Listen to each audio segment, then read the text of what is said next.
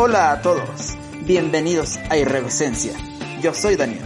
Hola, yo soy Arturo y te invito a escuchar en este espacio de locos.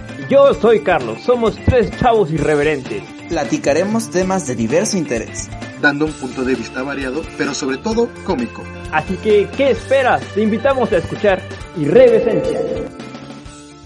Buen día tengan todos ustedes irreverentes, sean bienvenidos a un nuevo episodio de Irreverencia.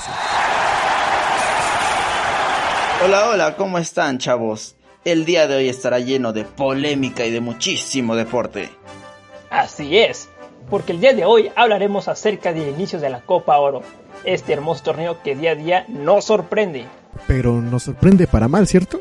Por supuesto, no creo que algún día la Copa Oro nos sorprenda para bien.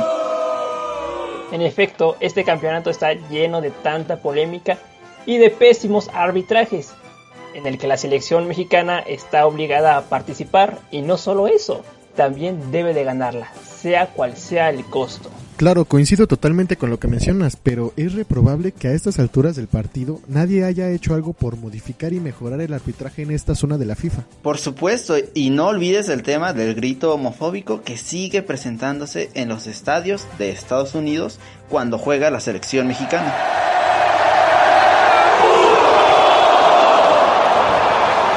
Claro, no hay que dejar de lado eso. La afición no logra entender que estos actos son inaceptables y en que una de esas la sanción será mayor. Pareciera que las campañas de la Federación Mexicana de Fútbol no han logrado su objetivo y la erradicación del grito no está para nada cerca. Pero cambiando de tema, ¿qué opinan de la inclusión de Rogelio Funes Mori a la plantilla mexicana para este torneo?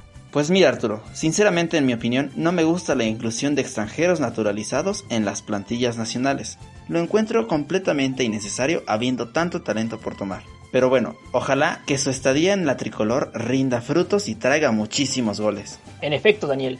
Pues si me lo preguntas, a mí yo opino que está bien por el simple hecho de que es parte de la patria y toda su etapa de fútbol la vivió aquí. Pero Tú Arturo, ¿qué opinas? Pues miren, tomando en cuenta su papel en Rayados, o sea, me hace una muy buena opción para la selección, recordando que nuestro mejor delantero, que en mi opinión es Raúl Jiménez, que estuvo lesionado después del choque con David Luis, pues podemos tener un muy buen ataque con la ayuda del naturalizado mexicano Funes Mori. Excelente opinión, compañero, pero bueno, también hay que hablar acerca del tema del Mundial de 2022 en Qatar. ¿Cómo es posible que la FIFA le haya cedido un torneo de esta envergadura a un país de tanta controversia en cuanto a diversidad sexual? Tienes toda la razón. ¿No se supone que la máxima autoridad del balompié busca generar conciencia y apoyar a la comunidad LGBTIQ? Se supone, pero ¿por qué darle un mundial a un país que lo menos que respeta es todo eso? Yo tampoco lo entiendo, sinceramente.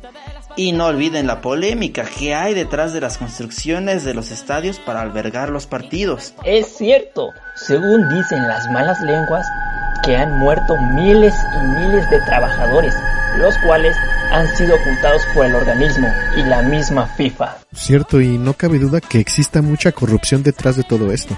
Así es, y pues desgraciadamente no nos queda más que disfrutar de este hermosísimo deporte. En efecto, seguir apoyando a nuestra selección mexicana a cualquier lado que vaya y en todos los lugares en los que éste juegue. Pero hey, acuérdense que pronto vienen los Juegos Olímpicos y con ello una nueva oportunidad para el combinado tricolor de repetir lo logrado en el grandísimo Londres 2012. Así es, esperemos que traigan de nueva cuenta la medalla de oro a casa y también desearles muchísimo, pero muchísimo éxito a todos nuestros representantes mexicanos en cada una de las disciplinas en los que participen.